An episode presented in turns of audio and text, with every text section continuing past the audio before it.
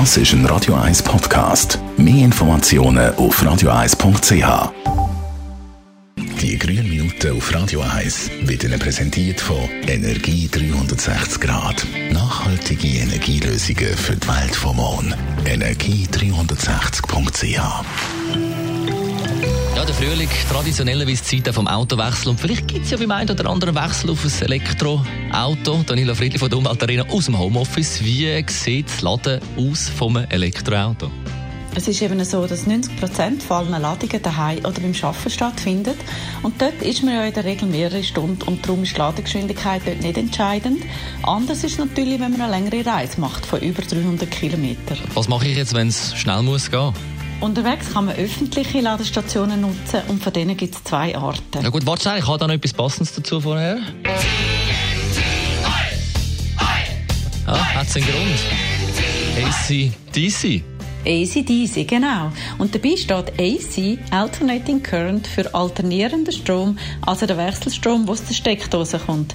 Und DC ist Direct Current, das ist der Gleichstrom, der schnelles Laden ermöglicht. Und warum ist jetzt die Schnellladestation mit DC so viel schneller, als wenn man das Elektroauto daheim einsteckt? Der Grund ist, aus der Steckdose kommt AC, aber das Elektroauto kann mit dem nicht viel anfangen. Im Auto selber muss der AC noch umgewandelt werden in DC und darum ist die Ladeleistung nicht so hoch und das Laden dauert entsprechend länger. Anders ist es bei den Schnellladestationen.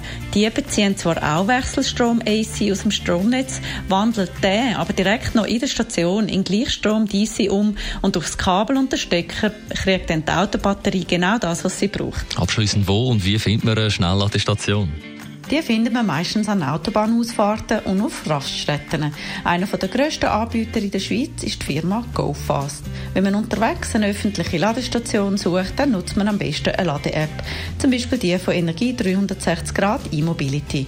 In dieser App findet man eine Karte von über 3400 Lademöglichkeiten in der Schweiz und fast 49.000 in ganz Europa. Die App zeigt für jede Ladestation an, welche Leistung vorhanden ist, welche Steckertypen vor Ort sind und wie die Kosten Kosten für eine Ladung zusammengesetzt sind. Außerdem sieht man auch, ob eine Ladestation gerade frei ist oder nicht. Besten Dank, Daniela Friedli von der Umweltarena aus dem Homeoffice. Die grünen Minuten auf Radio 1. Und gerade als nächstes Zusammenfassung vom heutigen Morgen.